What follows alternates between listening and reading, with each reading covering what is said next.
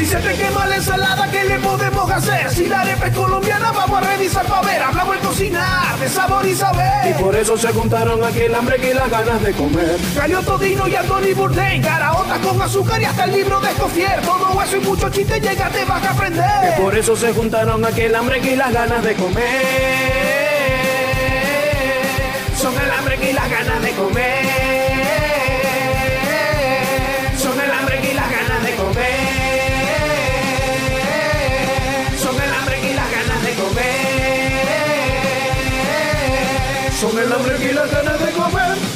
Bueno, como dijo Magic Juan, estamos grabando. Sean bienvenidos al primer episodio del hambre y las ganas de comer. Mi nombre es Dorian Márquez, a.k.a. Hostioso0294. Sígueme y estoy muy contento de presentarles este nuevo proyecto en donde me he juntado con mi amigo y hermano César Fernández, a.k.a. El Cocinegro, para investigar, para conversar y adentrarnos en todo lo relacionado con la comida, la cocina y su relación con los seres humanos. Básicamente, esto es un podcast en donde una persona con un amplísimo conocimiento y una amplísima trayectoria en el mundo de la cocina, que es mi amigo César Fernández, y yo, que aprendí a cocinar a los 30 años, venimos a conversar sobre este acto y este elemento de nuestra vida que, bueno, tiene que ver con todos, porque todos lo hacemos. Cuéntales tú, César. Eso es, eso es correcto, Dorian. Esto es El hambre y las ganas de comer, un proyecto que combina mis dos pasiones, hablando un poco a título personal, mis dos pasiones, las dos cosas que más me gustan, que son hablar paja y cocinar, pues. Entonces vamos a darle forma y vamos a tratar de hacer un podcast con sustancia, un podcast que, que tenga algo en las bolas y que, bueno, eh, los ayude a ustedes a ver la cocina más allá de los programas de, de cocina de Food Network, de, del gourmet y analicemos la comida como lo que es, porque la comida es un arte, pero también es una ciencia y en fin, la comida y el comer es un hecho social. Entonces hemos tratado de combinar ambas cosas y vamos a ver eh, la comida desde un punto de vista un poco antropológico, un poco sociológico, un poco fenomenológico y bueno, vamos a ver la cocina como es, pues como una, un acto humano, nada humano me es ajeno y bueno, a ustedes tampoco, y como ustedes no son cocineros y yo no soy antropólogo, entonces bueno, vamos a aprovechar, como aquí nadie nos censura y como aquí nadie nos va a juzgar, eso, eso es el hambre y las ganas de comer. Un podcast para, para ver cómo es la, la cocina, la cocina y la comida desde un punto de vista distinto. Vamos a ver si lo logramos, Dorian. Exactamente, aquí nadie te va a juzgar hasta que entremos en el punto de el pan con empanada y este tipo de cosas. Pero de resto no va, a haber, no va a haber ningún tipo de prejuicio al respecto. Y bueno, vamos a estar aquí vacilando con este proyecto que forma parte de estos contenidos que vamos a estar colgando aquí en mi canal. Vamos a aprender un poco de algo y también reírnos un poquito. Entonces, bueno, aquí estamos con el hambre y las ganas de comer. Esto debe estar en todas las plataformas digitales, así que te lo puedes vacilar ahí en YouTube, te lo puedes vacilar por Spotify y por todos esos eh, servicios de podcast y reproducción de música en streaming que usan los jóvenes, mano. Entonces, bueno, Vamos a entrar aquí de una vez en materia porque vamos a hablar de comida y de cocina. Y está chévere porque todo el mundo come y todo el mundo en algún momento tiene que cocinar. Por ejemplo, a mí me pasó, le dije hace un rato que yo aprendí a cocinar a los 30 años. Yo vivo solo de los 16 años. Entonces, ¿qué comí yo durante esos 14 años en adelante? E, en parte le debo mucho de mi tamaño a los enlatados, que este, ya, ya eso, eso venía listo ahí ya. Pero Sí, o sea, ocurre que de cocinar todo el mundo cocina, o sea, la gente no se muere de hambre. De pronto tú te comes una arepa, tú sabes freír un huevo, quizás haces un arroz ahí, pero cocinar todo el mundo cocina, pero no todo el mundo cocina bien. Entonces, ¿dónde está el punto? Que yo, por ejemplo, empecé a vivir solo y de pronto empiezo a comer eh, espagueti con chigüí y arroz con pepitona, arroz con pepitona picante. Entonces, todos los días y digo que, pero ya va, y la carne mechada, ajá, ¿cómo, cómo la carne, cómo ese pedazo de carne se convierte en carne mechada, vale? Y bueno, me tuve que olvidar durante un rato la carne mechada. Eso es un proceso, eso es un proceso, este, desde que matas el animal hasta que te sirven al plato o desde que cultivas la fruta hasta que llega al plato hay un proceso, eso no viene en lata. O sea, no todo viene en lata, pues. Entonces, bueno, cocinar bien. ¿Qué es cocinar bien? Eso es relativo. Eso es relativo porque eso depende de muchas cosas. Eso depende, por ejemplo, de qué comiste tú cuando eras niño. Porque por, lo menos a ti, si a ti te gustan las famosas caraotas dulces, y a ti te sirven una carota salada, eso, eso no está bien. Bueno, como, como hace, como le pasa a, a mi famosísima tía que preparan unas caraotas, preparan unas caraotas y mi tía va y dice que no, ya vaya, yo voy a acomodar estas caraotas y va y le zumba azúcar,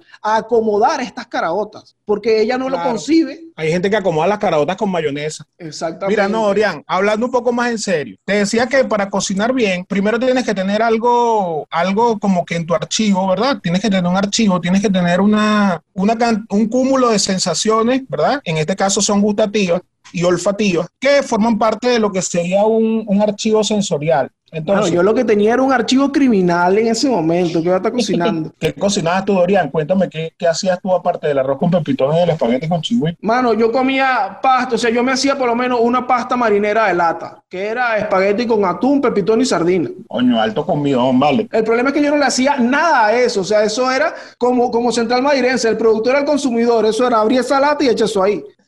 ¿Y dónde está el problema? Fíjate tú, fíjate tú que yo, yo crecí, ¿verdad? Y hasta que, hasta que yo no fui grande, por ciertas condiciones de mi familia, eh, de tipo religioso, yo por lo menos no comía enlatado. O sea, yo no comía pepitona, por ejemplo, porque mi mamá pertenecía a una religión y, esa religión no te permitía comer pepitona. Imagínate tú qué religión de mierda era esa que no te dejaba comer pepitona porque te ibas a ir para el infierno.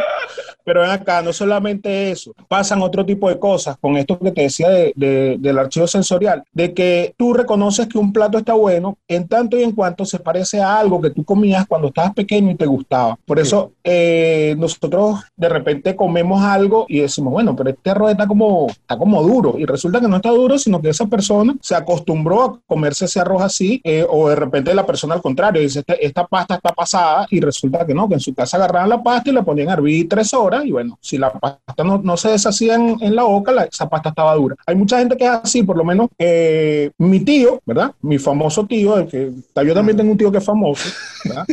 mi tío él se come la comida dura. A él no le gusta la comida blandita porque él dice que no la puede masticar. ¿Cómo así? ¿Cómo, es la comida dura? Bueno, por lo menos la comida al dente, pues por lo menos la carne, la carne tiene que ofrecerle a él cierta resistencia y tiene que poder masticar, tiene que tener que masticar esa carne para que él, pueda saber, que está bien. Pero por lo menos si la carne está muy blandita, a él no le va a gustar. Él va a decir que esa carne, él te va a decir, no, esa carne no me gusta. Y entonces, entonces pasan ese tipo de cosas. Yo por lo menos me acuerdo que yo tenía una amiga, mi amiga, mi amiga siempre nos amenazaba con que nos iba a, nos iba a dar sus famosas lentejas. Okay. Sus famosas lentejas y sus famosas lentejas. Y ella siempre hablaba de las lentejas de su mamá y siempre hablaba de las lentejas de su mamá. Y a, nosotros se nos creó una gran expectativa porque ella siempre, cada vez que iba a comer, primero tengo que decirles cómo cocinaba para que ustedes vean eh, de a qué nos enfrentamos. Agarraba una olla ¿verdad? Agarraba un pedazo de carne, ponía la carne en la olla, cortaba tomate, le cortaba cebolla, ponía eso ahí, le lanzaba agua a esa olla hasta arriba, ponía esa olla en el fuego, prendía el fuego y entonces cuando esa agua, cuando toda esa agua mermaba, ya esa comida estaba lista. Eso era como una pócima mágica, hermano. Eso echa todo eso ahí y lo que reduzca, lo que queda allá abajo, mira, eso, eso es remedio. Claro, eso, eso tal. Y bueno, y entonces ella comía eso y para eso, para ella eso estaba sabroso. Entonces siempre nos hablaba de las lentejas y de repente nos llegó un día con las lentejas de su mamá y llega con un topper, ¿verdad? Lleno de las lentejas de su mamá y cuando yo veo aquello, mi hermano, bendito sea Dios. Eso era una lenteja como que estaba separado, un, un, charco de agua arriba, abajo las lentejas sedimentadas y cuando tú le metías la cucharilla eso tenía espagueti y tenía tiritas de jamón. Ese, ese, era el flow de la lenteja de su mamá. Eh, esas eran las famosas lentejas de su mamá. Y entonces yo dije, con razón, esta señora, ¿verdad? Pone la, todos los ingredientes en una olla, la prende y cuando reduzca eso ya está. ¿Por qué? Para ella eso estaba bien. ¿Por qué? Porque ella se había criado comiendo ese tipo de comida, ¿verdad? De esa forma. Y tú no la puedes juzgar porque de repente, bueno, esa es la forma en la que ella se crió. O sea, sí la puedes jugar, pero no puedes decirle que esa comida está mal. Entonces, ¿qué tenemos acá? Que comer la comida, la, cocinar bien o comer bien es una cosa cosa muy relativa y va directamente relacionada con la experiencia que tú tengas, ¿verdad? Con la experiencia que tú hayas eh, adquirido durante tu infancia, durante tu adolescencia, las personas que te cocinaron a ti, si te criaste comiendo comida chatarra, comiendo eh, hamburguesa, pepito y pizza y todas esas cosas, pues bueno, obviamente cuando te enfrentas a un plato de gente adulta, ¿verdad? Que te, que pongan frente a ti un plato de comida ya lista, elaborada, bien preparada, obviamente a ti no te va a gustar porque, bueno, son sabores que tú no reconoces como sabores agradables. E, e, en efecto, lo que ocurre con el tema de cocinar bien es que, bueno, es totalmente como subjetivo y que, bueno, si tú creciste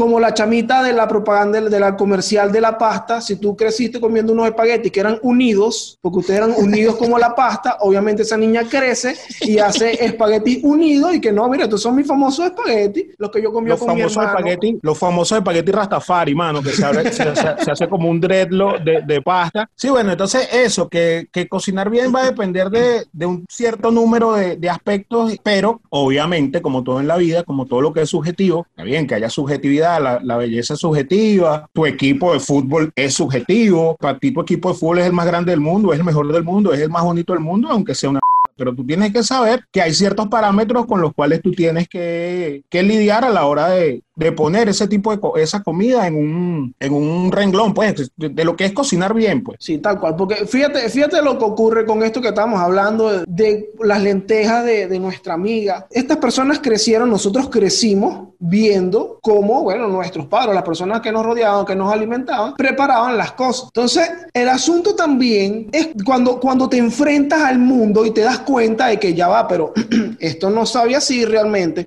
Yo tengo, por ejemplo, un ejemplo con el pasticho. Yo toda la vida pasé comiendo un pasticho. Si mi mamá me escucha en esto, mamá, no tengo nada en contra de tu pasticho. A mí me gusta tu pasticho porque fue el pasticho que yo crecí comiendo. Pero cuando yo salí a la calle y yo veo que ningún pasticho se parece al de mi mamá. Y no porque el de mi mamá es un pasticho, wow, es que mi mamá es la única que sabe hacer pasticho porque la nona Boomer Chinda le enseñó. No. Es porque mi mamá hace un pasticho a que las personas juzgarían como, como raro, pues, como que, o que está mal un pasticho único, digamos. Eh, es, que, es más, es un pasticho que juzgaría un, conocido en común que tenemos que vende Saludos, saludos allá. Que es jugosito. Saludos vale.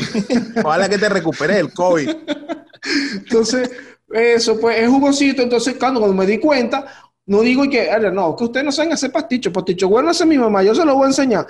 Es un tema de que, por ejemplo, en, mi caso y mi criterio fue que, chamo, pero ya va, ya va, ¿qué mundo es este? ¿Qué clase de pasticho es esto? ¿Qué está pasando aquí? Me pasó, por ejemplo, con la preparación de la carne molida, cuando empiezo a descubrir este mundo de, de, de cómo se convierten los pedazos de, de carne y de pollo en, en, en, eso que uno se come. Yo toda mi vida en la casa, la gente que me rodeó, para hacer carne molida, hacían un jugo de aliño, tenían tomate, oh. cebolla, ají, vaina en la licuadora. Licuaban eso, mano. Claro, licuaban eso crudo. se licuaba eso, guau, y después en la paila donde estaba la carne molida le zumbaban el jugo de aliño. Después y yo ese poco de espumita, ¿no?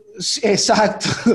Después, claro, al final eso queda como una carne molida normal, pero eso no sabe a lo que sabe la carne molida cuando tú sofríes el, el, el, aliño, cuando tú lo haces con un sofrito. Claro, tú sabes con qué pasa mucho eso, Orian, y yo creo que a todos nos ha pasado, o, o por lo menos en, en el país de nosotros venimos, va, que es un país que no tiene tradición de vino. Eso pasa mucho, porque por lo menos, ¿cuál es el vino que conoce uno? Uno conoce la sangría, la sevillana, la malagueña, la, la, sevillana.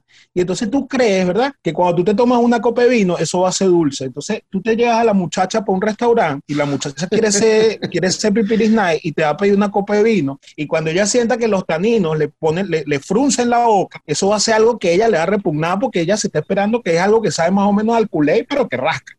Pero no, amiga, el, el, el jugo no, el, el, vino no sabe a culé, el vino sabe a vino, pues, y hay ciertas, hay ciertos componentes ahí, están los taninos que son astringentes, que te hacen que la boca se te frunza, es un sabor ácido. Y, es verdad, y es verdad que en Venezuela te dicen, mira, y no quieres un vinito, y te sirven una caroreña. Claro, claro, es así. Bueno, yo, a mí me han dicho, yo no conozco Venezuela, yo nunca he estado, yo nunca he estado ahí. este, pero sí pasa, sí pasa que la gente por lo menos tiene eso. Entonces, eso forma parte de lo que te estaba diciendo anteriormente, del archivo sensorial. Entonces, para que tú cocines bien, para que la comida quede bien, Entonces, como es relativo, tú lo que necesitas es que esa comida quede como tú te la imaginaste que iba a quedar. Esa, esa va a ser un, un, parámetro que vamos a tener. Entonces, si la, la, comida queda bien, en tanto y en cuanto se parece a lo que yo me imaginé que se iba a parecer. Y entonces ahí es cuando por lo menos uno, uno el, el cocinero, prueba la comida y tú, tú puedes planificar un plato y tú sabes ya con la experiencia y obviamente mientras más experiencia tienes, mucho mejor va, mucho más te va a salir. Tú planificas un plato y tú sabes a qué vas a ver, o sea, cuál es el sabor que va a tener ese plato, cuál va a ser la textura y entonces eso es cocinar bien. Cuando el plato se parece a lo que tú planificaste o a lo que te, en caso de la cocina profesional, de cuando tú cocinas en un restaurante, te sabe a lo que el chef planeó, planificó, que iba a hacer. Por eso es que yo dije hace un rato en la presentación que, bueno, es un tipo, un sujeto que aprendió a cocinar a los 30 años. Yo consideré que aprendí a cocinar algo, yo cocino cosas acá para, para mi consumo personal y del hogar, pero yo siento que quedan bien porque precisamente llegó un momento en donde yo dije, pero este, este pastel de chucho debería saber a aquel pastel de chucho, ¿cómo yo logro esto? Entonces empezó uno a empezar a ver los ingredientes y coño, ajá, esto sabe a lo que yo estaba pensando. Mira, este asado negro me sabe a ese asado negro que yo tengo de referencia en mi cabeza, claro, que es alto claro, asado claro. negro, pues. Claro, bueno, ahí es donde estamos entonces entendiendo qué es cocinar bien. También ocurre que es un poco relativo porque tú vas a hacer unas lentejas y lo que te imaginas son las lentejas con tiritas de jamón y pasta. Que no es una imaginación horrible. si tú te imaginas eso, tú no deberías imaginar cosas, hermano. Tú deberías tomar una pastilla que te quite la imaginación Deberías... y no te imaginas tanto esa vaina. Exacto. Entonces, para cocinar bien, Doria, tú necesitas. ¿Qué necesito? Eh, Exacto, eso yo. ¿qué, ajá. ajá. Vamos a ver, ¿qué, ¿qué necesitas tú para cocinar bien? Bueno, ya hablamos. En primer lugar, tú tienes que tener una base. Tú tienes que tener un archivo sensorial. Tú tienes que tener una cantidad de, de referencias gustativas que te permitan a ti hacer el plato, o sea, planificar un plato y que te quede eh, de buena manera, pues que sea sabroso. En segundo lugar, eh, necesitas hambre, obviamente, para cocinar bien necesitas hambre, necesitas la necesidad de comer, pero eso, eso ya como por default, pues, o sea, todos necesitamos comer, todos necesitamos comer y todos en algún momento tenemos la voluntad de, de aprender a comer o, o de, de, comer, pues, entonces, con el desarrollo y, y, y, bueno, cuando te mudas solo, cuando haces un hogar o cuando te vas a algún sitio, ¿verdad? Tú, tú esa voluntad la transformas en necesidad, entonces ya tienes, ya tienes tres cosas, el archivo sensorial, la voluntad y la necesidad. También necesitas ciertas técnicas. Tú hablas en, a, hace rato, eh, hablabas de lo, de lo, del jugo de aliños, ¿verdad? De licuar los aliños y la, sol, soltárselos a la carne. Eso de manera profesional no va porque tú necesitas eh, una cantidad de técnicas, que no son técnicas que se inventa el cocinero, son técnicas que se inventaron los franceses hace cientos de años y se inventaron los indígenas hace miles de años y se inventaron los negros hace miles de años, ¿verdad? Y esas técnicas de cocción son las que te permiten a ti llevar a cabo un, un plato, puedes realizar un plato que, que quede bueno, que quede con, con, un agradable sabor. Entonces, las técnicas eh, repetidas, ¿verdad? Las técnicas repetidas hacen que tú, como, es, como dicen por ahí, las cures. Entonces, esa repetición te va a, a, generar como que una, una experiencia, ¿verdad? Y ahí tú te vas a convertir en un cocinero experto. Entonces, la repetición de, la, de una técnica se hace un hábito. Entonces, por eso que tú ves que un cocinero corta siempre lo, los vegetales de una misma manera. Toma, agarra el cuchillo de una forma, se lava las manos cada cierto tiempo, coloca una, un paño debajo de la, de la tabla de cortar, no corta en el aire, ¿verdad? Esas son técnicas, esas son técnicas que él ha aprendido y que en, en de tanto repetirla, se convierten en un hábito. Y ese hábito, bueno, te crea a ti la, estandarización de una receta y la realización de una receta que siempre la vas a realizar de la misma manera y por eso es que cuando tú elaboras un plato de la misma manera, siempre te va a quedar bien. Por último, tenemos que tener el mise en. Tú tienes que tener todo lo que vas a necesitar para cocinar. No es que tú estás haciendo tu carne molida y, tú vas a licuar tus vegetales y tú dices, ay, pero yo no tengo la licuadora. ¿Cómo coño vas a licuar tú los vegetales si no tienes licuadora? Bueno, entonces en ese momento sales, subes, tocas la puerta del vecino, le pides una licuadora, va y cuando baja, la carne molida se te quemó. Entonces, no, eso no puede pasar. Tú tienes que organizarte. Para eso las recetas son recetas y las recetas tienen una lista de ingredientes. La receta se, se divide en dos partes: la lista de ingredientes y, la, y, el modo de preparación. Entonces, si tú tienes tu lista de, de, ingredientes completa, no te va a ocurrir que la, que la comida no te quede bien porque te falta, ay, mira, me faltó el ajo o me faltó la sal o me faltó tal cosa. No, porque tú tienes que tener tu mise en listo, tus cuchillos, tu tabla, tu cocina tus pucheros, los sartenes, las ollas, todo eso forma parte del mise en que es lo que te va a llevar a, realizar una receta de buena manera. Fíjense, hasta aquí estamos manejando, coño, qué bueno el hambre y las ganas de, cuando se junta el hambre y las ganas de comer, eh, dicen que pasa, eh, tiene una connotación ahí que Dios mío, llegamos a donde íbamos, pero mira, aquí se juntó el hambre y las ganas de comer y, estamos vacilando. Fíjate una vaina, hasta este momento estoy capturando yo un par de, de términos que toda esa gente bella que nos escucha en América, Europa y el Caribe puede manejar. La gente de Oceanía y de África. No, mira, eh, la cosa es que hasta este momento tenemos un par de, de, términos que me gustan mucho y que, bueno, probablemente ahí tienen que estar pendientes que se lo vamos a definir y dejar bien para que ustedes se lo, se lo lleven. El tema del archivo sensorial y el mise en place. Entonces, muy bien, muy bien. bien, ahí porque son, son par de términos que no es que tú vas a llegarle ahorita que tú vas a cocinar y vas a llegar a tu, a tu esposo ahorita y que no, voy pendiente con ese archivo sensorial y tal. Tampoco es que vas a llegar para el abasto, tampoco es que vas a llegar para el abasto, que mira, damos mis samplas ahí, porque no. Exacto. O te vas a meter con el archivo sensorial de la gente. Sé, coherente, amigo, por favor. No te pongas que no hay tarima, porque el del señor de las tarimas se murió, se lo llevó el COVID. Mira una vaina. Aquí hablamos entonces que para cocinar bien, tú me estás diciendo que yo necesito manejar una determinada técnica porque, bueno, por supuesto que hay unas formas establecidas de hacer, de hacer las cosas. No es que, no, que tú tienes que ser un profesional de la cocina, por ejemplo. Hay una manera de hacer un sofrito y todos hacemos un sofrito. Y hay una manera de tú hacer, no sé, una crema de chamel. Entonces hay una serie de, de, de procesos que haciéndolos constantemente, claro, tú haces una arepa todos los días y a ti te queda redonda si tú haces una arepa todos los días. Entonces eso genera ese hábito y obtienes esas técnicas ya, esa, esas habilidades, esa pericia para cocinar bien. Pero ¿qué ocurre? Que esto de cocinar bien, por ejemplo en mi caso, que yo siento que, bueno, tengo mis famosas lentejas, tengo mis platos emblemáticos eh, famosísimos en casa, pero el asunto es cuando ocurre esto. Coño, qué buenas tus lentejas, ¿vale? Tú deberías vender lentejas. No, tú no deberías ponerte a vender lentejas, amigo. Ajá, ve. Porque no. Qué bueno esos sándwiches que tú haces, ¿vale? ¿Por qué tú no los vendes? Porque no, porque no, no deberías venderlos, amigo. Eso está malo, no los vendas. Deja que los vendan la gente que sabe cocinar. Y ahí es donde entra otro aspecto que también vamos a tocar. El hecho de cocinar bien para la casa, cocinar bien de manera profesional. Siempre tenemos la tía, la famosa tía, o, mi el famoso arroz de tomate de mi tío, ¿verdad? Arroz con tomate, que bueno, te dice, no, ese arroz está delicioso, o ese, o ese quesillo que hace mi tía es delicioso. Claro, ese quesillo le queda delicioso porque tu tía usa huevos de doble yema, usa leche condensada, usa brandy, le pone una cantidad de cosas y entonces si tu tía va a vender ese quesillo, tu tía tiene que cobrar 15 dólares por cada ración de quesillo. Y obviamente no se puede. Entonces, ahí entre otras cosas, ¿qué es cocinar bien para la casa y qué es cocinar bien a nivel profesional? Por ejemplo, o sea, hay, una, una cuestión que me parece como, ¿qué es lo que está de frente ahí, como lo obvio en ese asunto? Y es que, por ejemplo, tú cocinas en casa para tres personas, ponte que es tu núcleo, las personas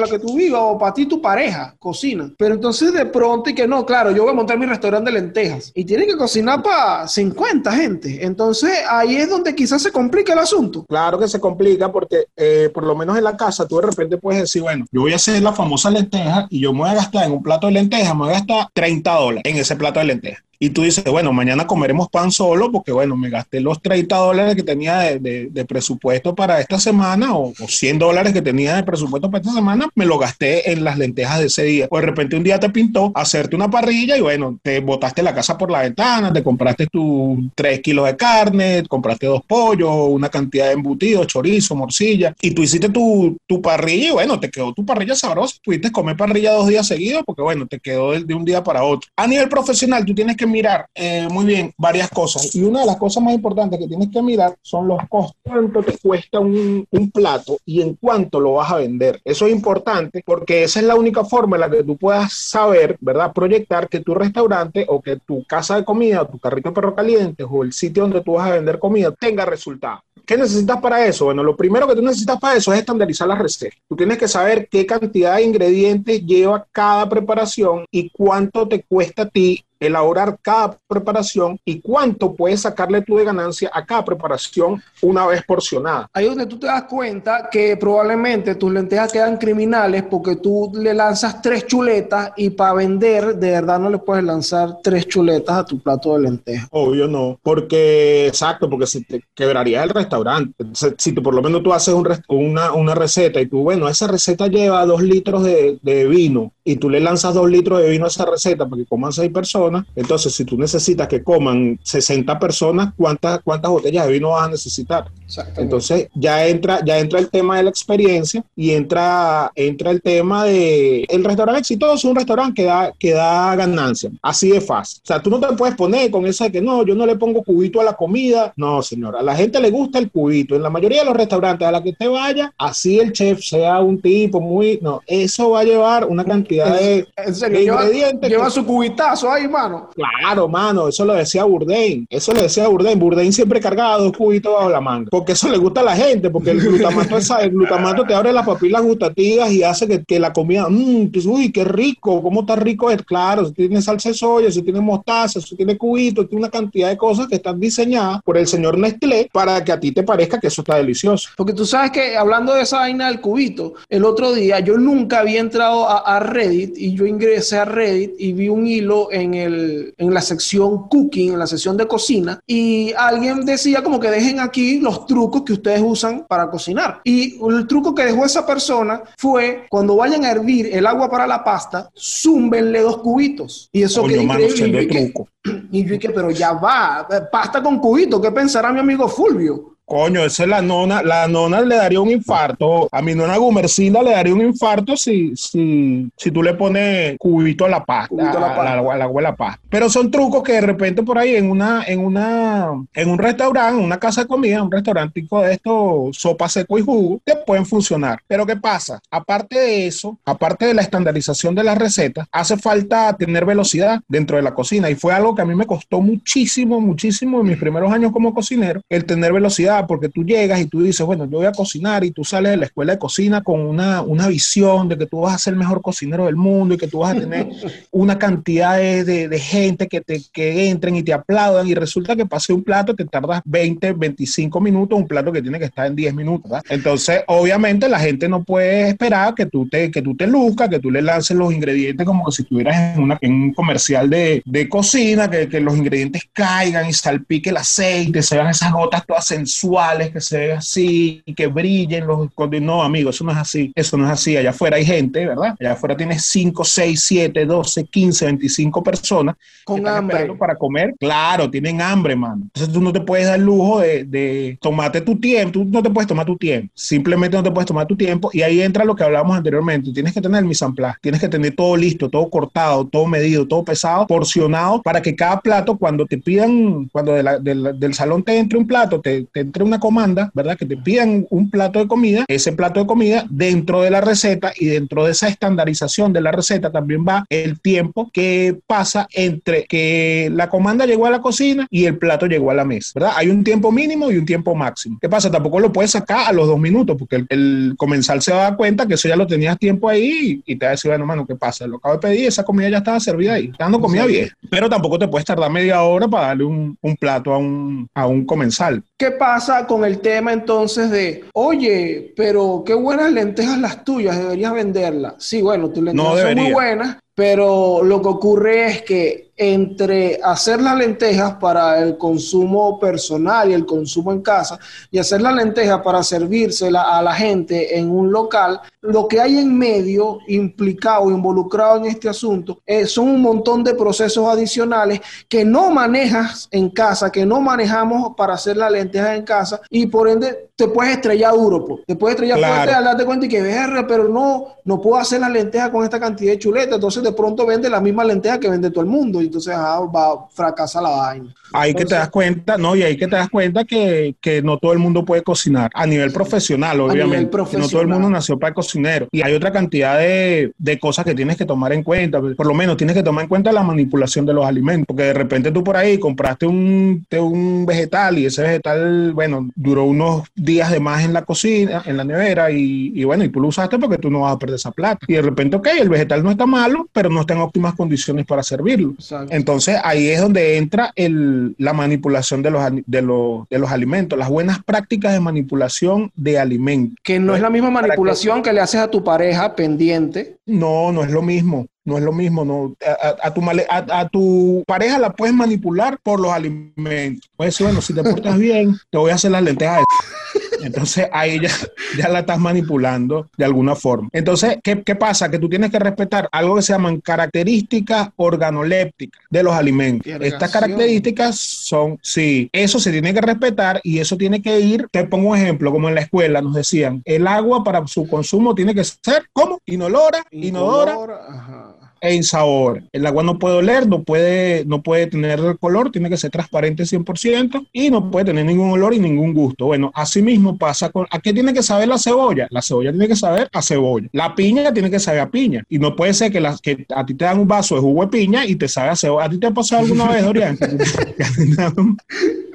que un, un, jugo de piña y sabe a cebolla. Sabrosito, mano. ¿Sabes por qué pasa eso? Porque de repente usaron el mismo cuchillo para cortar la cebolla y con ese mismo cuchillo cortaron la piña. O de repente ni siquiera eso, de repente cortaron en la misma tabla. O no se lavaron las manos a la hora de... De, agarrar la piña después que agarraron la De agarrar la piña. O licuaron, la, licuaron la, los aliños primero, ¿verdad? Para hacer su carne molida y después licuaron la, la piña. Entonces, esas son prácticas de manipulación eh, de alimentos. Pero fíjate algo, eh, en, la, en las características organolépticas, entonces, según lo que entiendo de eso, es que son exactamente eh, todo, este, todo este grupo de, de, bueno, sí, de características, de, de de aspectos intrínsecos de ese alimento, pues, o sea, la manzana es roja y tiene que ser, tiene que lucir así, tiene que oler así. El queso sabe de esta manera y si sabe y, si, y, si, se madura o algo así. Pasa que también hay otra cosa, que cada, cada alimento y cada cultura trata el alimento de una forma distinta. Claro. Por lo menos aquí en el, en el país donde yo me encuentro, la gente come muy bajo de sal, muy, muy bajo de sal y no le gusta el picante. Entonces, hay gente que por ahí tú le pones pimienta a la comida y esa gente va a decir, esto está picante. Y de repente tú se la mm. sirves a un mexicano y el mexicano te va a decir que eso está desabrido justamente porque no tiene picante. Entonces, ves cómo se combinan varias cosas. Ahí tienes tú el archivo sensorial de la gente y tienes el, el, el acervo cultural del sitio donde tú te encuentras y, y, y, de cómo esa cultura, ¿verdad? Cómo ese grupo de gente, cómo esa sociedad asume el hecho de comer. Entonces, eh, por lo menos con los quesos, a ti te ponen un queso de eso que tiene gusano y tú dices, no, mano, eso tiene gusano, yo eso no me lo voy a comer porque eso está dañado. Pero obviamente eso no va a ser un queso de mano, ni va a ser un queso guayanés. Eso, tiene, eso es un tipo de queso, ¿verdad? Que, bueno, ciertas culturas en cierta parte de Europa decidieron que, bueno, que esos gusanos son sabrosos y, bueno, esos gusanos son gusanos 100% de queso. Como somos lo que, come, lo que comemos y esos gusanos han comido queso durante toda su vida, esos gusanos son queso. Ah, ¿qué tal? Porque fíjate, ya que tiene que ver con el tema de que precisamente cómo cómo, trata cada cultura y cada región ese tipo de alimentos. Yo, yo, tengo una anécdota con respecto al queso y con respecto a una palabra que, que ha invadido mucho el tema, justo el tema de, de, la gastronomía y de la comida, que es la palabra artesanal. Entonces, claro, todo lo artesanal tiene como un sabor, por ejemplo, la, la, la cerveza artesanal tiene un sabor totalmente como distinto a lo que a lo rústico. exacto, industrializado. Pero entonces eh, ocurre que yo en, en, algún momento de mi vida vendí arepas en un puesto del centro comercial. Ahí estaba, estaba atendiendo, exacto, estaba atendiendo el puesto de arepas. Y ocurre que había un queso que está allí, que bueno, se habían vendido muy pocas arepas de, de ese queso. Entonces el dueño del sitio llegó y dice, oye, ¿y el queso no se ha vendido? No, yo le digo, no, y el queso se, se está pasando, pues, porque ya, sabe, ya estaba como maduro. Está como maduro, estaba violando los derechos humanos de la demás arepas, mano. Estaba violando los derechos humanos de los otros quesos. Bueno, eh, eh, y el tipo dice, oño, ¿verdad? Que sí, vale, está, está como pasado, pero lo que vas a hacer, vas a sacar una promoción, vamos a hacer una promoción con esa arepa y vas a decir que ese es un queso artesanal. Mierda. Que a ti te trajeron de, bueno, del llano, ¿vale? Un queso artesanal. Coño, y que, verga, yo le echar esa verga a la gente. Bueno, ajá, y arman la promo. A una que otra gente pidió su arepa de queso artesanal y tal. Pero el carajo llega la semana siguiente. Viene, revisa el queso. Coño, no se ha vendido el queso y tal. Mira, ahí está enterito. Va y lo prueba. Y el carajo, o sea, ya el queso tiene una semana más de pasado. Y lo prueba y exclama: Oye, está más artesanal que nunca. Qué hijo de puta. Coño, entonces, ok, eh, aquí, fíjate, ese queso se estaba pasando, pero este sujeto, el dueño de este sitio, le dio el tratamiento artesanal. Claro, ahí entra, ahí entra otro aspecto, ¿verdad? De lo que es la, la cocina profesional, que la cocina profesional es muchísimo, o sea, muchísimo, muchísimo, muchísimo de la, de la comida artesanal, de la comida profesional tiene que ver con, como llaman acá, el chamullo, pues, con la charla, con la parla, con lo que tú le des al, al el nombre que tú le des al plato para que la gente diga, wow, panas, mira, me estoy comiendo una espuma, un aire de queso sobre torta de maíz tierno, dulce, a la plancha en su jugo. Mano, pero eso es una cachapa. Ok. Entonces, ve, ahí, ahí, o, los falsos, los falsos. Yo, cuando yo, yo estaba en, eh, allá en el país ese, este, durante mucho tiempo, ya en la, mi última etapa en ese país, era mucho falso, ¿verdad? Entonces trabajábamos que si con falso risotto, falso, falso Ah. asado, falso no sé qué. Como Y el pan de jamón con yuca. como el pan de jamón con yuca, exacto. Ese, ese pan de jamón no era pan de jamón con yuca, era pan de jamón de yuca. Entonces un día llegó una cocinera muy con mucha experiencia, ¿verdad? Y también bien charlera. Y ella se inventó un rollo de yuca, ya era la época de diciembre. Ella se inventó un puré de yuca y ese puré de yuca iba enrollado y dentro iban tiritas de pimentón, de zanahoria, de cebolla, una especie de, de guiso de vegetales que iban enrollados, ¿verdad? Y tenían, ciruela- eh, tenían uvas pasas y, y aceitunas. Y entonces, bueno, nada, ella hizo eso, lo, lo, lo enrolló, lo metió al horno y eso salió. Entonces, ¿qué dijo ella? Mira, esto sabe igualito al pan de jamón.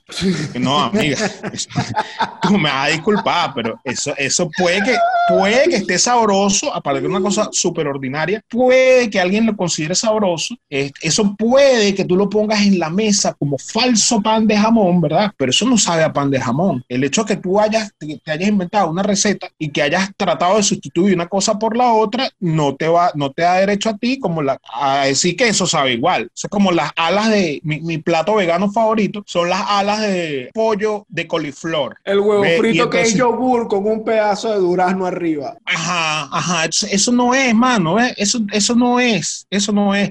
Este, tú no puedes decir que esas alas de pollo son de, eso es coliflor frito, mano, eso es coli- coliflor rebozado. Bueno, el tema es que para cocinar necesitas dominar todas estas técnicas y además de dominar estas técnicas, tener ahí al tiro tu archivo sensorial bien estructurado, que sea un archivo, un buen archivito eh, sensorial, un archivo sensorial sano. Y además de eso, bueno, manejar todas las técnicas para cocinar bien. Y si quieres pasar de ahí a vender tu cuestión, tiene que estar activo de que eso, eso es como dice este gran poeta eh, de origen boricua son 20 pesos aparte. Claro. Entonces, y eso es algo que tienen que tomar en cuenta, desde si vas a vender lentejas hasta si vas a montar un carro perro caliente. Exacto. Eso, eso es lo que llamaba Escoffier, ¿verdad? La brigada de la cocina moderna. Y la brigada de la cocina moderna aplica desde el restaurante más, más cifrino, el restaurante más elitesco que tú vayas a, a ir, hasta el peor carro de perro caliente que tú hayas conocido. Entonces, todo eso tiene que tener la misma estructura y tiene que trabajar más o menos bajo los mismos cánones. Pero ven acá, ¿cuál es, ¿cuál es el peor carro de perro caliente que tú has conocido? El peor carro de perro caliente que yo, yo, yo me acuerdo de cuál fue el peor. Yo me acuerdo de mi primer perro caliente, Dorian. ¿Ah, sí? Y me acuerdo de, mi primer perro caliente y me acuerdo de mi peor perro caliente. Pero eso no se lo voy a contar ahorita. Eso vamos a esperar para la semana que viene en nuestro segundo episodio del hambre y las ganas de comer, donde le estaremos diciendo cuál fue el mejor y el peor perro caliente o el primer y el, y el peor perro caliente que nos hemos comido. Eso, eso va a estar bueno, eso va a estar bueno, panales. Entonces, bueno, aquí llegamos al final de, de este episodio, de este primer episodio de este proyecto que pretende abordar la comida desde este punto de vista y de esta manera, en cómo se dieron cuenta aquí a lo largo de todo esto. Si les gustó, panas míos, denle like, eh, suscríbanse allí al canal, búsquenos por todas las plataformas digitales, todo, todas estas cosas que tienen que, tienen que hacer para generar eh, esa base de seguidores que necesitamos, panas, para el hambre y las Claro, ganas de comer. necesitamos que nos sigan, necesitamos que nos sigan porque en este momento este podcast tiene menos recursos que Andreuti, pero tiene el mismo corazón. Buen provecho, mi gente, y recuerden que el que come callado come dos veces. Epa, epa, ya va. Que Dorian y César se creen los hermanos rusos. Y aquí también hay escenas postcréditos. Antes de que se vayan, les traemos el glosario, en donde vamos a estar definiendo algunos términos que se usaron durante el episodio. Los de hoy son mise en place, perdón, mise en place. Se puede traducir del francés como poner en su lugar y se refiere al conjunto de tareas orientadas a organizar y ordenar los ingredientes e implementos necesarios para realizar cualquier preparación. Archivo sensorial. Es el cúmulo de información retenida por la memoria sensorial sobre las impresiones y sensaciones que tenemos producto de un estímulo.